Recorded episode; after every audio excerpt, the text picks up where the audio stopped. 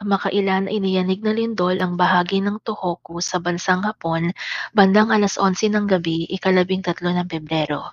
Dahil sa nangyari, nais naming ipaalala ang mga nararapat gawin kung sakaling ito ay maulit. Ang sentro ng lindol ay naitala sa baybayin ng Fukushima Prefecture at walang naganap na tsunami.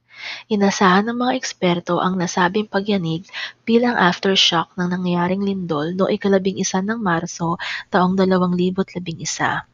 Karaniwan ang naturang mga pagyanig matapos ang isang malakas na lindol. Dahil sa naganap na lindol, ang Tohoku Shinkansen ay hindi magagamit sa ngayon. May mga daan din na pansamantalang nakasara.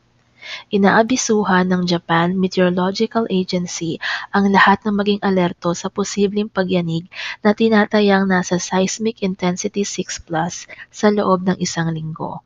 Simula ikalabing tatlo ng Pebrero ay inaasahan ng ilang mahihina at malalakas na mga pagyanig. Ang seismic intensity ang sukatan ng lakas ng naramdamang lindol sa isang lugar. Meron itong sampung antas mula 0 hanggang ikapito at ang ikalima at ikaanim ay may negatibo at positibong tanda. Nasa seismic intensity 6 plus ang naramdaman sa Fukushima at Miyagi Prefecture. Maaari po sana ng panatilihing nakatabi sa inyong pagtulog ang inyong mga flashlight at smartphone. Gayon din ang inyong mga tsinelas at sapatos upang madali kayong makalabas. Ingatan din ang mga sarili na hindi mahulugan ng mabibigat na bagay.